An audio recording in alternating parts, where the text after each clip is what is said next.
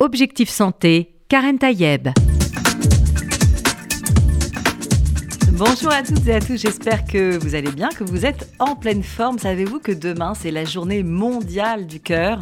Et pour l'occasion, quoi de mieux que de parler des battements cardiaques? 3 milliards de battements et d'aller dans les secrets de notre cœur, comme le propose le docteur Emmanuel Berthelot, cardiologue. Je vous remercie d'être avec nous dans Objectif Santé. Bonjour, cher euh, docteur Emmanuel Berthelot. Bonjour, Karen Tayeb.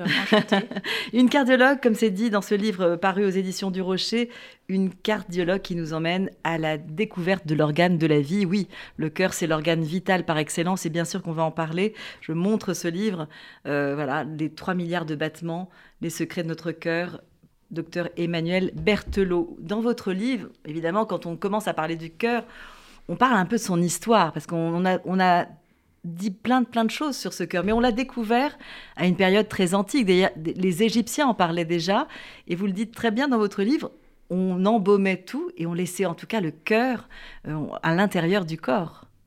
C'est dire l'importance de, de ce viscère, de cet élément vital.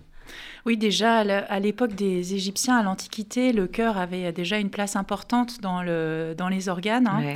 dans les viscères justement, effectivement. On savait que c'était un organe noble, entre guillemets. Euh, les Égyptiens, à l'époque, n'avaient pas encore, euh, disons, euh, mesuré toute la dimension de, de cet organe.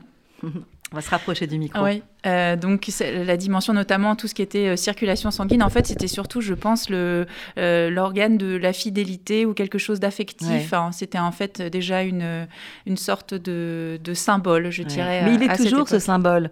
D'ailleurs, on va en parler parce que c'est vrai, évidemment, l'organe des émotions, l'organe de la passion évidemment pas seulement. Euh, c'est un organe d'abord essentiel à notre vie, avec ses battements cardiaques, avec euh, cette, euh, sa, constitution même, qui fait que voilà, tout, notre, sang est à la fois oxygéné en permanence et va permettre, nous permettre de, de vivre évidemment le plus longtemps possible. Le seul, donc c'est un organe vital il est constitué, on peut le dire très schématiquement, parce qu'on ne va pas faire un cours d'anatomie, mais c'est vrai qu'on parle toujours de ces fameuses oreillettes et de ces ventricules. En un mot, euh, comment on pourrait décrire rapidement, du point de vue de son anatomie, le cœur? Alors le cœur, c'est une, c'est le sorte euh, de, moteur de la circulation sanguine. Hein. C'est un, il a pour fonction de faire, de pomper du sang et de le faire circuler à l'intérieur euh, du corps humain. Euh, il y a deux circulations, une grande circulation qui permet d'oxygéner les organes, donc l'oxygéner et les, apporter des nutriments essentiels à l'ensemble des organes pour permettre leur fonctionnement. Et il y a une deuxième circulation qui est la circulation pulmonaire qui permet en mmh. fait de, finalement de, d'emmener le sang vers les poumons pour qu'il se décharge en, gaz carbonique et qu'il se recharge en oxygène. Donc, Alors on a deux cœurs, le cœur droit et le cœur gauche. Schématiquement, bien sûr, c'est une, une même entité, mais on parle souvent du cœur droit et du cœur gauche. Oui, c'est exactement ça. Donc, vous parliez d'oreillette et de ventricule. Je dirais que donc la pompe, elle est formée d'un réservoir qui s'appelle l'oreillette et d'une pompe qui s'appelle le ventricule. Et pour mhm. chacune des deux circulations, donc la grande circulation qui est en fait le cœur entre guillemets gauche, comme vous le disiez, donc c'est un ventricule qui doit pomper fort parce qu'il doit emmener à très forte euh, vélocité, à une forte intensité en, pression euh, l'ensemble du sang et pomper beaucoup de sang euh, dans, une, dans une journée, hein, 8000, 8000 litres. Donc c'est beaucoup. Euh, et, euh, et donc, donc voilà, donc ça c'est à gauche et à droite c'est la petite circulation, c'est un circuit à basse pression mais qui est aussi constitué dans le cœur d'une oreillette réservoir et d'un ventricule qui éjecte et qui fait circuler le sang dans la circulation pulmonaire. Alors vous venez d'écrire deux types de pression, une faible, une forte. C'est ce qu'on appelle la diastole, la systole alors, euh, pas tout à fait. En fait, donc là, on, touche au concept de pression artérielle, qui est aussi un, élément important parce que justement, c'est la journée euh, mondiale du cœur, mais aussi, il faut, rappeler qu'il y, a beaucoup de pathologies, mais c'est vrai que l'hypertension, c'est un, une, une, une, pathologie fréquente. Donc, pour parler de pression artérielle, effectivement, la pression qu'on mesure, qu'on mesure au brassard en général, au bras, eh bien, c'est une pression qui est euh, enfin, systolique et diastolique, qui est mesurée dans la grande circulation. Hein. Donc, c'est pas la la, c'est pas la circulation droite. Hein. Il y a Mhm. d'autres types de pression. Ça s'appelle Ouais. des pressions pulmonaires, c'est différent. Mhm. Là, c'est la pression artérielle Du cœur gauche, du cœur gauche, de Celui systémique. qui envoie le sang euh, partout, en fait, Voilà. avec cette forte pression. Donc, euh, quand on mesure, pour par exemple, le ce chiffre, on dit 12 ou 120 mm de mercure ou 12 cm de mercure, eh bien, en fait, ça veut juste dire que le sang est envoyé avec une pression à 120 mm de mercure. Et en fait, c'est beaucoup parce que si, par exemple, on, on envoie quelque chose à 120 mm de mercure dans la- l'atmosphère, eh bien, en fait, ça fait un jet à plus d'un mètre, en Ouais. fait. hein. Donc, c'est vraiment. dire la euh, puissance Voilà, tout à fait. qu'il y a dans, son- dans notre corps et qu'on ne soupçonne pas, puisque tout se passe à l'intérieur. Et parfois, heureusement qu'on ne sait pas tout, parce que finalement, c'est un peu comme la respiration et comme ces battements cardiaques, ils se font de manière très naturelle, sans qu'on s'en aperçoive. Euh, comment se fait justement cette, euh, cette gymnastique interne qui fait que euh, tous, ces, tous ces éléments du corps, en tout cas nos organes vitaux, euh, sont reliés les uns aux autres Alors, on a parlé bien sûr du cœur, euh, de ce cœur qui envoie dans la circulation sanguine tous les éléments nécessaires. On parle beaucoup du, du lien avec le cerveau, parce qu'on a souvent tendance à dire que finalement le cerveau, c'est l'organe le plus noble, le, voilà, l'organe majeur.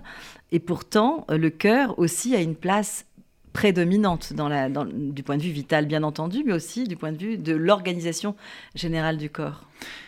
Alors, vous parliez d'un élément important, vous parliez des battements cardiaques. Donc, effectivement, le, le- le cœur est une pompe intelligente. hein. C'est une pompe qui, en fait, a, a- euh, qui euh, a, a trois semaines de vie, un fœtal. Donc, c'est Mhm. vraiment euh, dans le Ouais. dans l'utérus de la maman. Le- quand on fait la, la première échographie, on entend c'est ce qu'on voilà, ce qu'on regarde en premier, Ouais, c'est le justement ce battement cardiaque. Donc il y a un battement qui, est, qui commence à trois semaines de vie dans, le, dans, dans la formation du fœtus et qui ne s'arrêtera la- à la- au décès. Mhm. Voilà. Et donc ça fait environ, c'est pour ça que j'avais appelé Ouais. mon livre 3 milliards de 3 battements, parce qu'en fait c'est, on est à peu près programmé, nous, euh, humains, mammifères, en fait, à un nombre, entre guillemets, défini de battements qui sont en fait un peu euh, inscrits dans notre programme génétique. Donc En en fait, termes d'années, ça fait combien? 120 ça ans? fait non, 80. En fait, c'est autour de 80 ans. J'ai pris la, la durée de vie à la Ouais. naissance moyenne qui est autour de 80 ou 82 ans euh, chez une personne qui naît aujourd'hui en France en 2022. Avec c'est une Après, moyenne, je sais qu'il y a des gens qui vivent beaucoup plus longtemps et des gens qui vivent moins longtemps. Voilà. C'est une moyenne. en Tout à fait, c'est une moyenne. Donc ça fait à peu près 3 milliards. Et donc, comme vous le dites, enfin voilà, comme- donc c'est une pompe qui bat très régulièrement,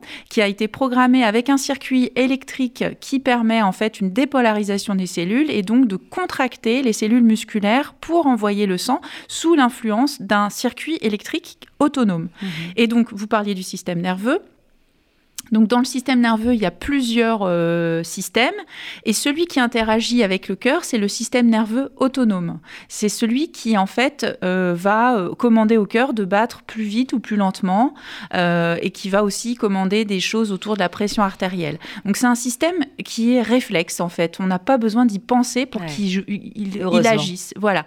et donc, c'est un peu ce chef d'orchestre qui va un petit peu commander plein de fonctions à l'intérieur du corps, notamment bah, la fréquence cardiaque, la tension artérielle, le rythme de la respiration, la digestion, euh, le fait euh, euh, d'avoir envie de manger, le fait d'avoir envie d'uriner ou d'avoir d'autres besoins, entre guillemets, essentiels dont on n'a pas besoin de réfléchir Ouais. pour que ça se passe. Et, effectivement, donc c'est ce système nerveux autonome qui est vraiment le, le lien avec le cœur.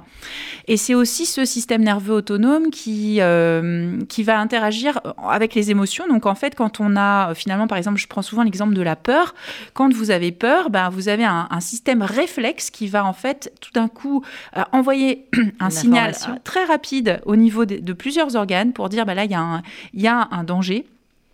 Et donc, il va falloir euh, enclencher plusieurs actions rapides sans qu'on ait besoin d'y réfléchir, en fait. Enfin, après, on y réfléchit Avec assez notamment rapidement. un battement cardiaque qui va s'accélérer. Voilà, mais par exemple, ça, euh, ça donne l'ordre d'un battement cardiaque accéléré, d'une contraction musculaire rapide, d'une augmentation de la fréquence respiratoire. Tout ça pour euh, commander, par exemple, une fuite, une Ouais, course à grande vitesse, sûr. voilà, pour pouvoir partir. Et donc tout est bien fait. Et vous parlez justement dans, dans ce, dans ce corps et de, du fait que le, cœur est une pompe, une pompe à sang finalement, de cette autoroute du sang. C'est une très belle image, mais on, comprend bien tous les cheminements qu'il faut traverser euh, dans le corps et tout vient finalement de cette, de cette pompe qui envoie euh, euh, plus ou moins rapidement ce, sang. Alors justement, à un moment donné, quand on parle, quand on est cardiologue comme vous et que les gens viennent chez vous, c'est parce qu'ils ont cette machine qui commence à s'enrayer. Il y a eu euh, peut-être un certain nombre de, pathologies ou en tout cas de ressentis qui font que on se pose des questions. À quel moment justement on commence à se poser des questions sur son cœur, qu'il n'est plus cet organe qui fait son boulot euh, finalement tranquille, de manière euh, programmée, sans déranger personne? Les premiers signes finalement ah. qui doivent alerter quelqu'un du point de vue euh, cardiaque Alors les symptômes cardiaques, euh, les grands symptômes cardiaques, ils sont au nombre de quatre. Mhm. Euh, bon voilà, c'est ceux qui doivent attirer l'attention aux gens pour se dire ah là il se passe peut-être quelque chose du côté du cœur. Mhm.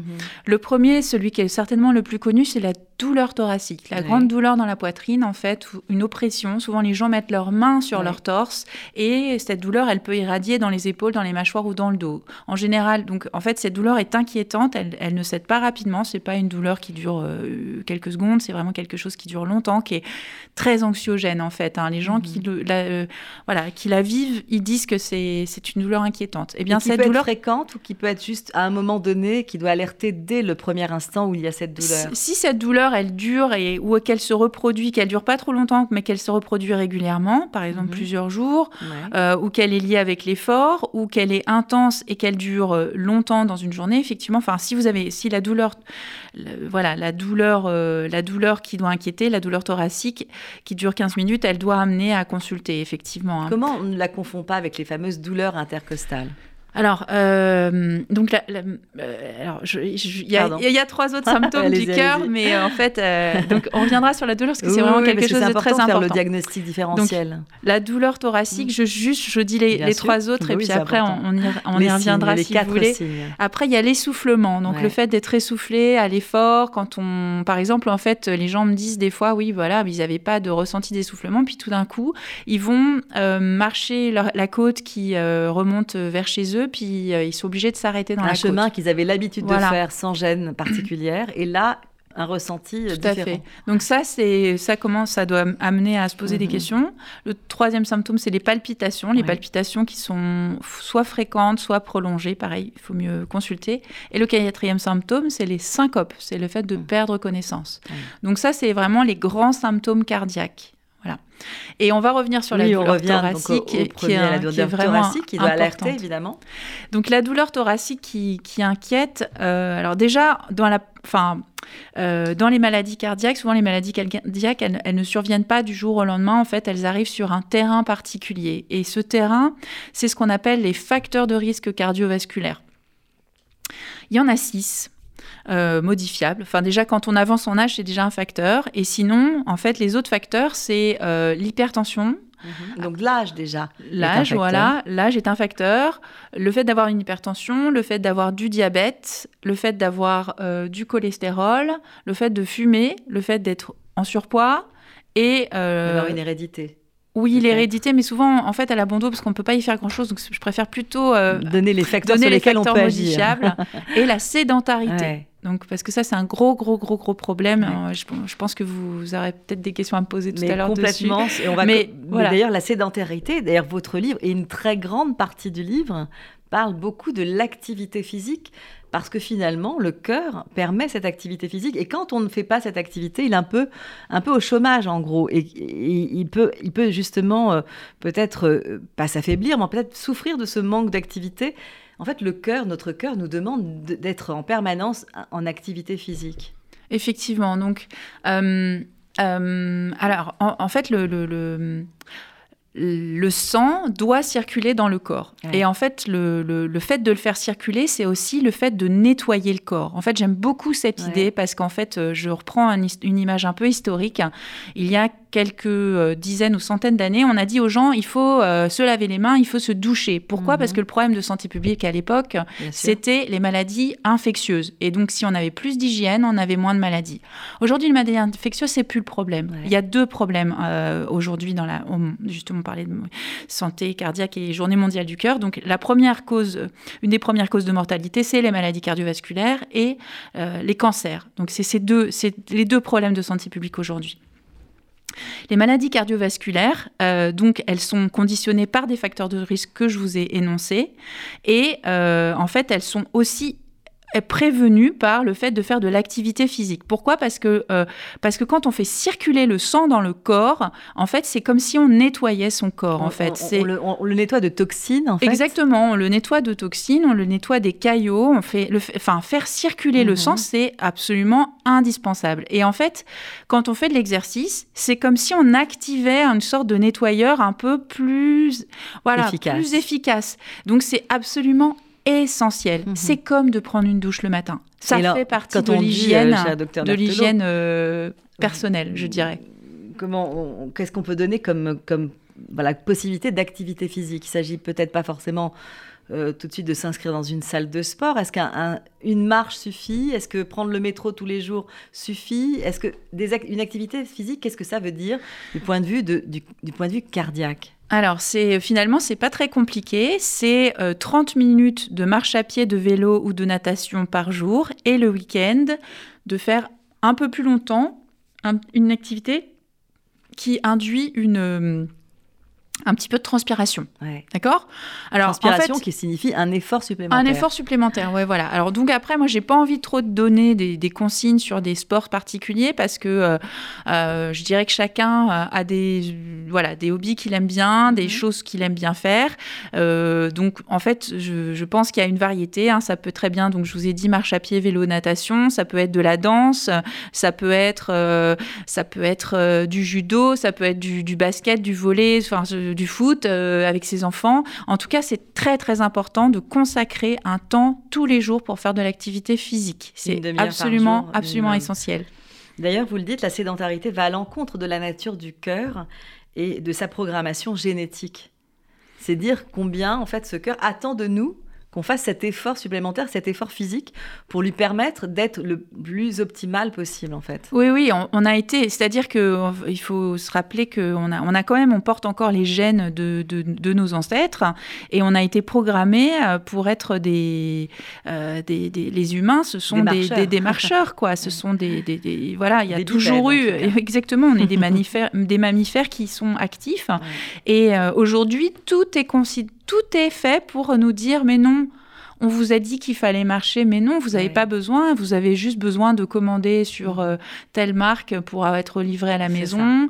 Euh, ou alors. Euh, Ça va augmenter encore plus la sédentarité avec ce système de livraison à domicile à, tout point de vue.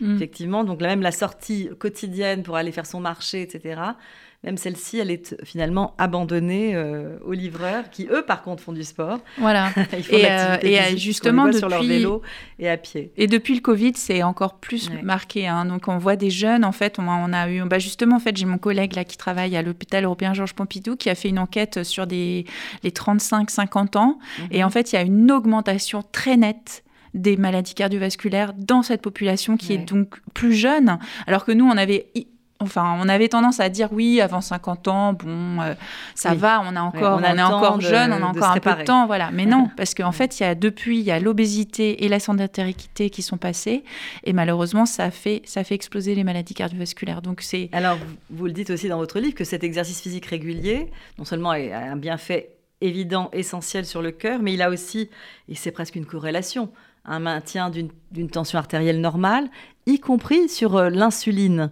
Euh, l'activité physique, comment elle agit sur l'insuline? Alors, en fait, euh, alors euh, j'ai mis, oui, effectivement, j'ai mis tous les bienfaits de l'activité physique. Il y, a, beaucoup de bienfaits. Euh, en fait, déjà, je pense qu'il y a deux paramètres qui sont, je dirais, à mettre un petit peu en numéro un.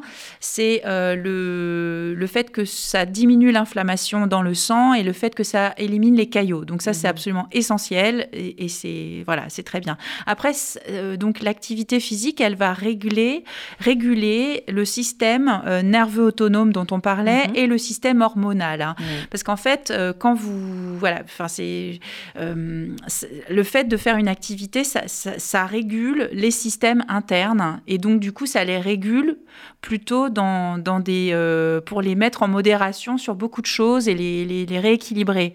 Mhm. voilà. Alors, pour ce qui est. Y compris le diabète, y compris voilà, les maladies ça, ça baisse les, les maladies métaboliques. Alors, je dirais mhm. que c'est finalement un ensemble de cercles vertueux. Finalement, quand vous décidez de faire de l'activité physique, vous allez régler euh, voilà, votre, votre stress, euh, votre... Améliorer l'estime de soi, comme vous dites, et puis avoir une meilleure humeur. Et ça, ça, compte beaucoup, la joie et la bonne humeur. Aussi, oui, oui, tout à fait. En fait. D'ailleurs, on parle beaucoup, et de plus en plus, est-ce que vous êtes d'accord avec cela, docteur Emmanuel Berthelot, sur une ordonnance d'activité physique, finalement, qui serait au même titre qu'une ordonnance de médicaments, de ces traitements non médicaments dont pourrait faire partie l'activité physique?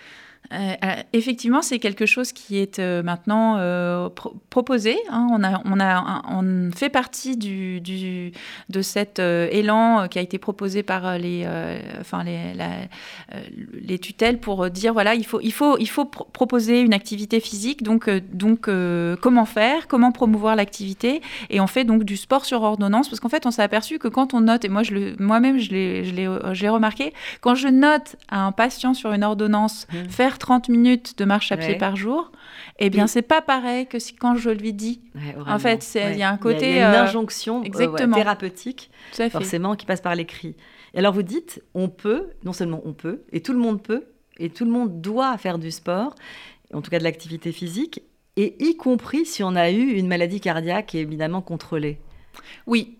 Alors, donc, euh, je vais parler euh, d'une question que souvent on me la pose. En fait, c'est oui, mais moi, j'ai pas fait d'activité depuis longtemps. Euh, est-ce qu'il faut que je peux reprendre du sport comme ça? Bon, en fait, euh, déjà, la première chose, c'est quand vous avez moins de 50 ans, euh, en général, il euh, n'y a encore pas les effets, trop les effets délétères des facteurs de risque et tout ça. Donc avant 50 ans, on ne recommande pas spécialement de faire un test particulier pour reprendre une activité. Mhm. Euh, mais voilà, sauf s'il y a des symptômes particuliers, parlez-en peut-être avec un médecin si vous avez des doutes. Mais avant 50 ans, voilà, vous reprenez une activité physique, surtout si c'est pour faire de la marche pied et du vélo. Il n'y a, enfin, voilà, il a pas, pas grand risque. Pas de contre-indication. Après 50 ans, c'est un peu différent chez l'homme et chez la femme parce qu'en fait, il y a souvent une exposition qui est supérieure, euh, enfin qui est déjà un peu longue à certains facteurs de risque qui parfois mmh. voilà s'accumulent avec le temps.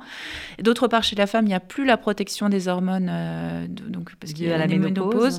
Et donc moi, je recommande de faire un peu un check-up cardiovasculaire à partir de 50 ans chez les gens pour mhm. savoir, oui, s'ils peuvent reprendre et quel type d'activité. Et puis après, on y va, on est tranquille dans son esprit, on sait qu'on peut le faire.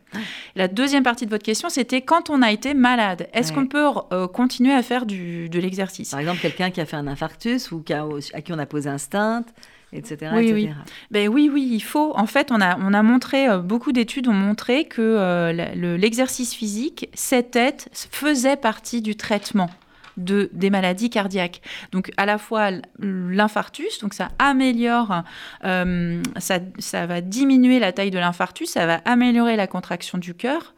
Et dans l'insuffisance cardiaque aussi, on a montré que euh, la, euh, la, la, fait de faire une activité physique améliorait la qualité de vie, diminuait les symptômes, diminuer les, hospitalisations. Et en fait, vraiment, même quand on a une maladie cardiaque chronique, après, il faut adapter l'activité physique à, à, son profil et à son type de, de, maladie. Sans faire des efforts surhumains qui, qui entraîneraient une douleur ou quelque chose qui serait euh, pas normal en même temps. Voilà, en fait, moi, souvent, je dis aux gens d'essayer d'écouter, d'être de, à l'écoute un peu de leur, de leur corps. Enfin, C'est-à-dire mhm. que quand ils sont essoufflés, bon, bah, c'est pas la peine de, forcer trop, quoi. Et puis, euh, voilà, petit à petit, on s'y remet, on fait un peu plus tous les jours et puis on en discute. Euh, on en discute. Écoutez son cœur et son corps finalement avec vous, docteur Emmanuel Berthelot. Je rappelle votre livre 3 milliards de battements, un livre paru aux éditions du Rocher. Et on va se retrouver juste après cette petite pause et on parlera bah, du cœur lié à la passion, à l'amour. Évidemment, le cœur c'est ça aussi.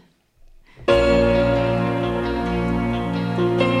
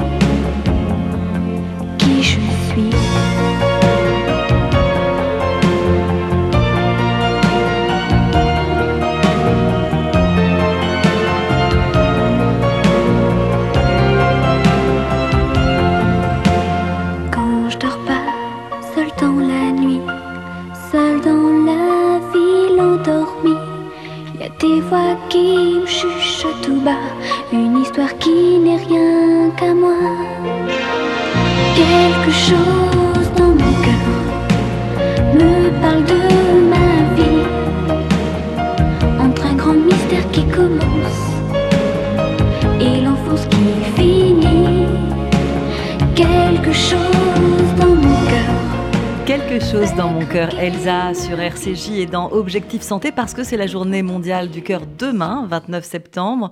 Euh, on parle avec euh, mon invité, le docteur Emmanuel Berthelot. Vous êtes euh, cardiologue et vous venez d'écrire ce livre 3 milliards de battements, les secrets de notre cœur, un livre paru aux éditions du Rocher. On apprend énormément de choses et encore et toujours sur cet organe vital, cet organe essentiel et qui souffre parfois voilà, de, petits mots, bien sûr les petits mots d'amour, les petits mots liés à la passion, mais avec une cardiologue, on parle surtout euh, des mots euh, qui sont euh, problématiques et qui entraînent parfois des maladies cardiovasculaires, des maladies cardiaques, mais aussi effectivement des infarctus et des accidents que l'on peut éviter parce qu'aujourd'hui on a, on a un certain nombre d'outils qui nous permettent, on a parlé de toute la la- toutes les questions de, des maladies métaboliques qu'on peut effectivement réduire, la question du diabète, la question du cholestérol, la pression artérielle, tout ça on peut, on peut limiter en tout cas les dégâts notamment avec l'activité physique. Et puis euh, évidemment il y a un moment où quand euh, tout cela n'est pas au rendez-vous, il peut y avoir ces fameux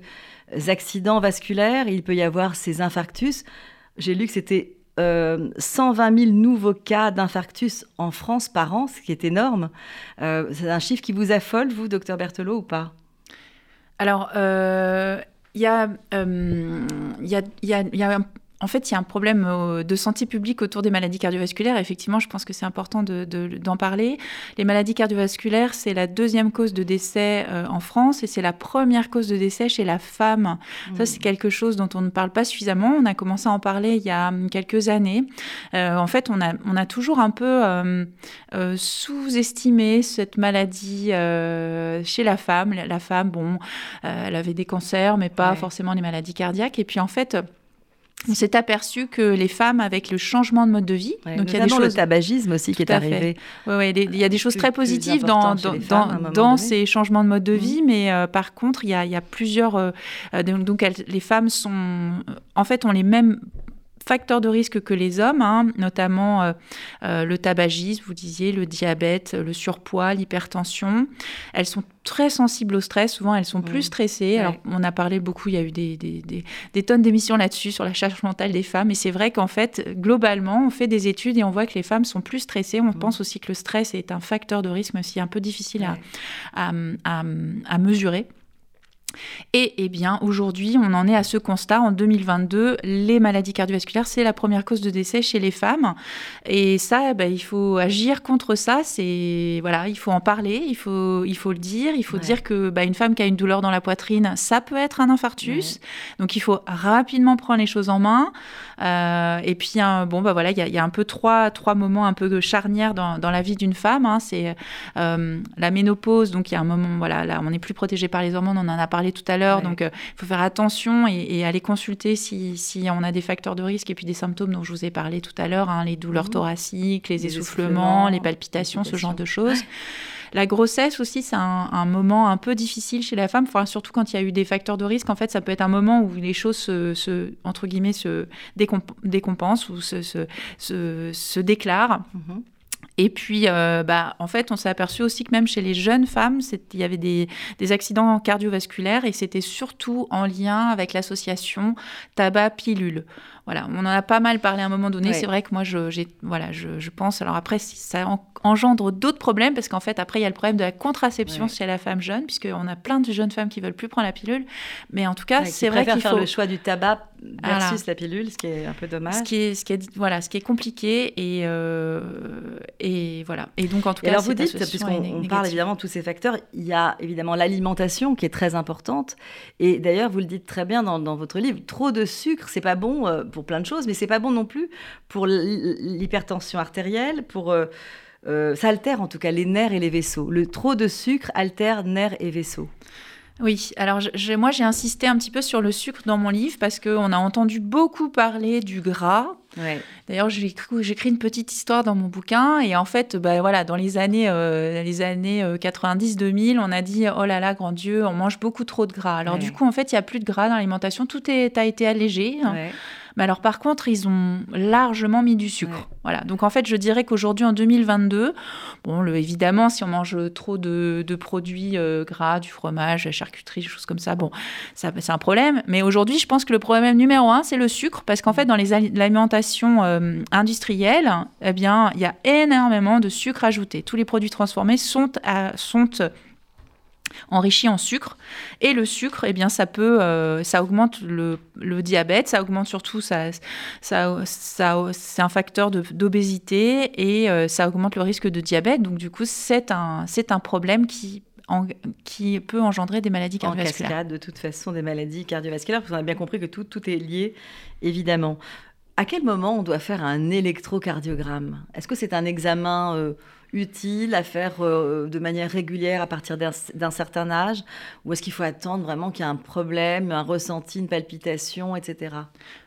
Alors, l'électrocardiogramme, c'est un examen qu'on va faire en général chez le cardiologue ou euh, dans un contexte d'urgence. Bon, je prends le cas du, cardiologue. Est-ce que, alors, je pense que en fait, souvent, la première chose, c'est quand on a un symptôme, c'est d'aller d'abord en parler à son médecin traitant, puis après de, voir s'il y a effectivement lieu d'aller faire un, bilan un peu plus complet chez, chez le cardiologue.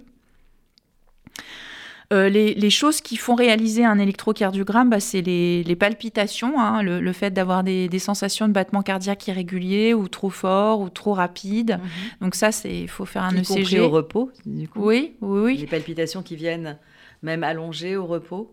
Oui, oui, oui, des palpitations. Alors, en fait, il y a beaucoup de palpitations qui sont bénignes, mais effectivement, quand ça revient trop fréquemment, on peut se poser la question de savoir euh, à quoi ça, mhm. à quoi ça correspond. Voilà, donc ça peut être le, moment de faire un électrocardiogramme, et puis voilà, on peut être rassuré. Hein, c'est un électro, c'est un examen qui est assez facile à faire, et effectivement, on peut voir euh, pas mal de, d'anomalies du rythme cardiaque dessus. Donc, donc voilà, faire un électro quand on a des palpitations ou des malaises, ça, c'est mhm. important. Euh, et puis après, ben, aux urgences, dans le contexte d'urgence, on le fait quand euh, on a cette sensation d'essoufflement ou mhm. de douleur dans la poitrine. Donc ça, c'est vraiment le contexte aigu, brutal. Et on regarde et on voit s'il y a, euh, un, par exemple, un infarctus sur un ECG. Alors justement, pour terminer, comment on reconnaît l'arrivée d'un infarctus? Est-ce qu'on peut le reconnaître? Quelques signes qui sont vraiment évidents et qui ne trompent pas alors, on, en a parlé, hein, on en a parlé tout à l'heure. Le principal euh, symptôme de l'infarctus, c'est la douleur thoracique. On, mhm. a parlé de d'autres, mais en fait, dans 80% des cas, le symptôme, c'est la douleur thoracique. Hein. C'est la douleur qui est oppressive, qui vient, euh, qui est inquiétante, qui ne passe pas, qui dure plus de 15 minutes, qui mhm. peut irradier dans les mâchoires, dans le bras, euh, dans, les, dans les épaules, parfois aussi dans le creux épigastrique, qui est associé à euh, un grand, un, vraiment un malaise, quoi. Et, euh, et, et, parfois, il y a aussi, donc on a, on a dit qu'il y avait d'autres symptômes, mais c'est plus rare. Donc c'est un, euh, de la grande fatigue, un essoufflement mmh. ou des palpitations. mais c'est quand même journée nationale du cœur, même si c'est demain, on est 24 heures avant. Un conseil Appeler le 15, c'est ça? Parce que je sais que la plupart des cardiologues se disent qu'il faut appeler vraiment tout de suite les urgences. Oui, oui, quand on a cette douleur thoracique, euh, cette douleur thoracique, c'est euh, le SAMU. Faut pas. Euh, voilà, ça dure. Mais par contre, c'est pas de.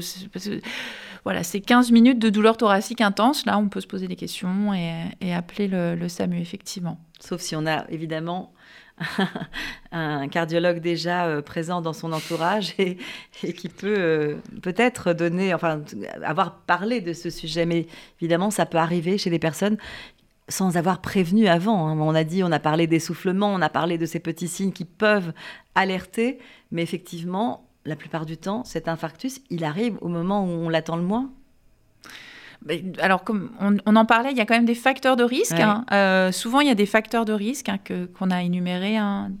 Euh, Mais qu'on peut laisser, en fait, passer. Parce qu'on se dit, une palpitation, elle est passagère. Un essoufflement, peut-être que hier, j'étais plus essoufflée. Ça, ça c'est les symptômes. Etc. Euh, donc, alors, bon, oui, je comprends votre question. Donc, en fait, l'idée, c'est de savoir est-ce qu'il y a eu d'autres douleurs? Alors, ça dépend des gens, en fait. Il y a des gens qui n'ont jamais eu de douleur et qui ont tout d'un coup une grande douleur.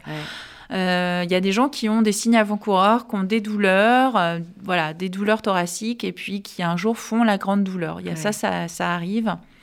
Parce qu'en fait, l'infarctus est lié à l'occlusion, l'occlusion d'une artère euh, nourricière du cœur, et qui, euh, en fait, euh, y a, en fait, ces artères qui s'appellent les artères coronaires, elles sont, elles, ont donc, elles vont avoir au fil du temps, à cause des facteurs de risque, donc le diabète, l'hypertension, le cholestérol, le surpoids, la sédentarité, elles vont se mettre. Il va y avoir un dépôt de, de, de plaques d'athérome dans les artères coronaires. graisseuses finalement qui peut se décoller, qui tout d'un coup, en fait, mm. à l'occasion de, enfin, soit d'un événement, soit pas d'ailleurs, en fait, vont euh, tout d'un coup se fissurer ces plaques, mm. et puis en fait, du coup, il va y avoir une occlusion de, de, de, l'artère à cause de cette fissuration, et, euh, et c'est ça l'infarctus. Et ça fait mal dans la poitrine, mm-hmm. sauf dans des cas rares, mais ça fait mal.